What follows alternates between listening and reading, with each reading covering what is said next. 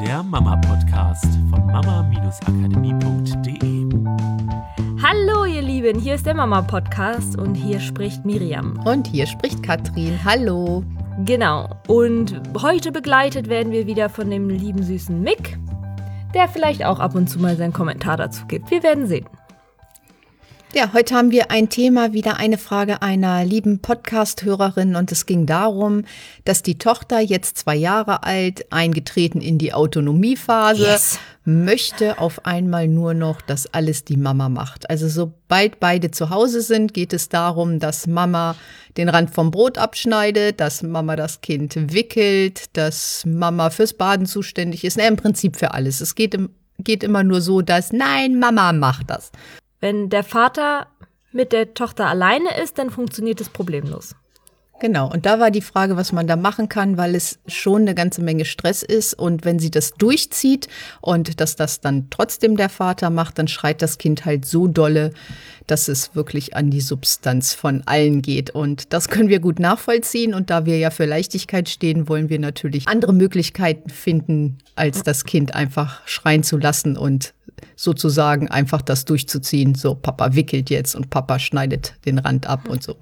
So, wir nehmen uns heute mal wieder einfach nur einen ganz, ganz kleinen Aspekt daraus. Ähm, die Hörerin hat von uns schon eine sehr ausführliche Antwort dazu gekriegt und mit ganz, ganz vielen Ideen. Und wir nehmen jetzt eine Idee, weil ich glaube, dass die generell in allen Phasen gut helfen kann, ganz egal, was sich für das Kind verändert. Ne? Genau, ja, finde ich auch.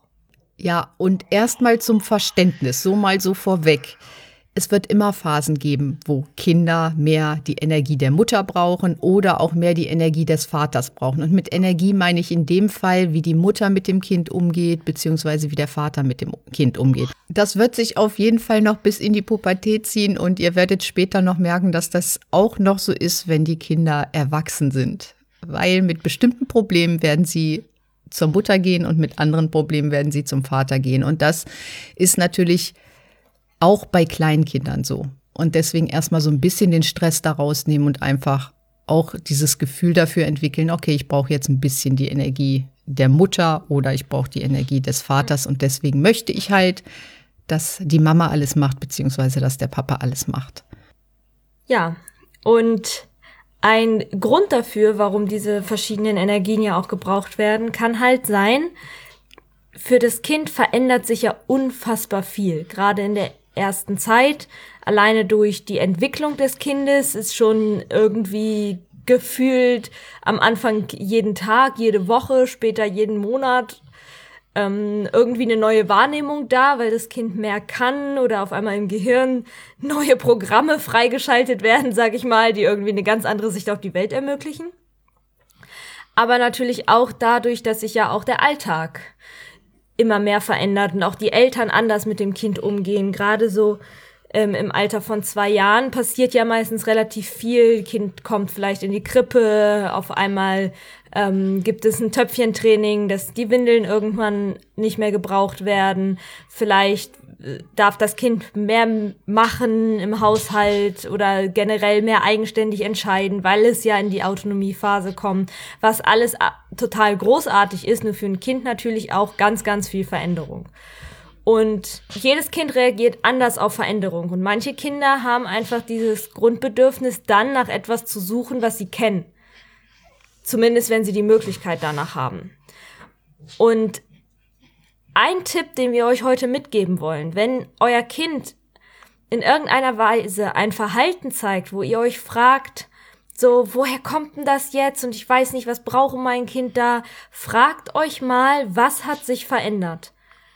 In eurem Alltag oder vielleicht auch für das Kind. Das können manchmal Kleinigkeiten sein. Wie, ähm, was hast du vorhin so schön gesagt? Also es können auch Sachen sein, die ganz total toll und großartig sind, dass der Vater auf einmal zum Beispiel ein bisschen mehr mit dem Kind unternimmt, es öfter mal mitnimmt oder mehr mit dem Kind spielt, weil es halt schon, ja, er kann vielleicht ein bisschen mehr mit dem Kind anfangen als noch vor drei Monaten oder vor vier Monaten. Oder es ist halt komplett abgestillt und damit auch ko komplett unabhängig von der Mutter, sodass einfach die Phasen, in denen die Mutter nicht gebraucht wird, auch länger Genau, das ist ganz großartig. Mhm. Nur da ist natürlich weniger Zeit, die das Kind dann vielleicht mit der Mutter verbringt und dadurch möchte es vielleicht dann eher den Kontakt zu Hause äh, mit der Mutter haben als dann mit dem Vater, weil da ist ja schon eine Verschiebung da gewesen. Also es kann sein, dass es für euch diese Veränderung, die es in der letzten Zeit gegeben hat, nicht so relevant ist, aber für das Kind vielleicht schon sehr relevant und einschneidend ist. Und genauso kann es natürlich umgekehrt sein. Es kann sein, dass in eurem Leben es einfach eine relevante, sehr krasse Veränderung gab, von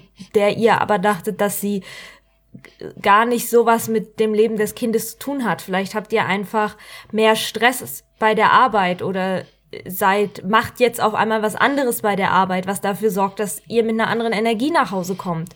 Oder, naja, kann natürlich auch solche Sachen sein, wie Mutter fängt überhaupt wieder an zu arbeiten. Das ist ja auch klar, dass das das Kind in irgendeiner Weise mit beeinflusst.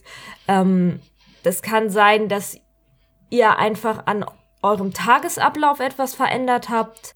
Und also was nimmt das Kind ja wahr? Es nimmt ja auch anderes Verhalten in euch wahr, andere Energien in euch wahr. Wenn es euch auf anders geht, wenn du dir bestimmte Gedanken machst, auf einmal deine Gedanken um ein bestimmtes Thema kreisen, das dir Sorgen macht oder ähm, auch etwas, wo du total begeistert und aufgeregt bist und voller Vorfreude. Genau, deswegen geht's ja nicht darum, nochmal zehn Schritte zurückzugehen und alles wieder in den Urzustand zu versetzen, sondern einfach zu gucken, was ist denn das, was das Kind braucht und ein Verständnis dafür entwickeln, dass man sieht, ist es nun so, dass das Kind in Häkchen auf der Nase rumtanzen will und anfangen will, seinen Willen durchzusetzen oder überhaupt Entscheidungen treffen will? Oder liegt es einfach daran, dass das Kind gerade eine Phase hat, wo es mehr Geborgenheit zum Beispiel braucht oder mehr gefühlte Sicherheit, was es ja kennt aus der Schwangerschaft? Schwangerschaft, aus dem Mutterleib, aus der ersten Zeit, wo sich hauptsächlich die Mutter um das Baby gekümmert hat.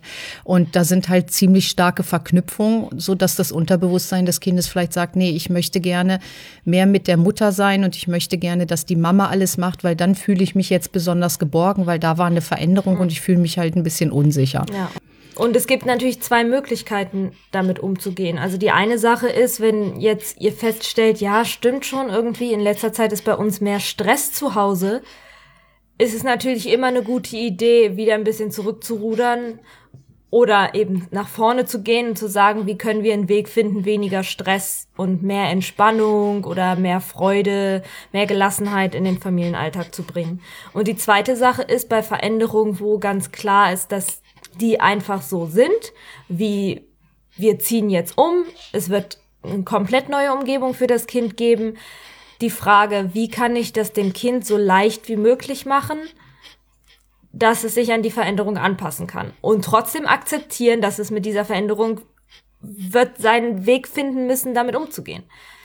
Ja, Lernprozess. Ja. Und trotzdem kann ich ja schauen, gibt es vielleicht irgendwo Ansatzpunkte, wo ich das erleichtern kann, wieder kleine Schritte gehen, dass es eine positive Verknüpfung gibt mit der Veränderung, ähm, das Kind teilhaben lassen oder eben Genau, im Gegenteil, wieder ein paar beständige Sachen mit einbauen, die das Kind kennt, an denen es sich dann orientieren kann, damit die veränderten Sachen nicht ganz so gravierend sind. Weil da manchmal, das hatten wir gerade im Alter von zwei Jahren, kann es auch einfach sein, dass viele Veränderungen gleichzeitig kommen und dann auf einmal ganz, ganz viel wegfällt, was für das Kind vorher normal war und es damit vielleicht auch überfordert ist und dann zu schauen, kann ich diese ganzen Veränderungen vielleicht ein bisschen langsamer etablieren. Genau, diese Autonomiephase. Ne? Hups, auf einmal gibt es ein Ich und nicht mehr nur ein Wir. Genau, und auf einmal darf ich meine Klamotten selber raussuchen und alleine aufs Töpfchen gehen und in den Kindergarten und mit Papa mehr machen und so und dann da vielleicht Schritt für Schritt vorgehen. Ja, also wie Miriam am Anfang gesagt hat, ein bisschen wachsam sein. Wenn irgendetwas seit einer gewissen Zeit bei euch in der Familie halt nicht mehr so ist, wie ihr euch das wünscht, auch mal zu gucken, gerade wenn es die Kinder betrifft, was hat sich vielleicht verändert, wie kann ich es dem Kind leichter machen, wie kann ich es für mich auch wieder leichter machen und da die kleinen Schritte hinzugehen. Ja, dabei wünschen wir euch viel Erfolg diese Woche und wir freuen uns auf nächste Woche. Macht's gut. Tschüss. Das war der Mama Podcast der Podcast, der Familien zusammenwachsen lässt. Mehr zu uns unter mama-akademie.de.